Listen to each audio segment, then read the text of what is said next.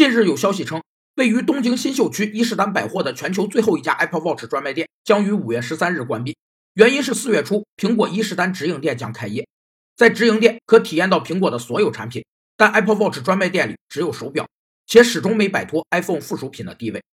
与附属品相对的是主力商品，是指在完成销售量或销售金额中占举足轻重地位的商品，其经营业绩直接影响商场经济效益的高低。他的选择体现了商场在市场中的定位，以及整个商场在人们心目中的定位。在选择主力商品时，经营者应选择在市场上具有竞争力的畅销商品或名牌商品。有三个类别：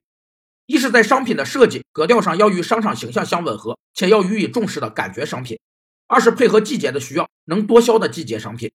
三是与竞争者相比更容易被选择的选购性商品。据称，全球共有三家 Apple Watch 专卖店。位于巴黎和伦敦的另外两家专卖店已于二零一七年初分别被关闭。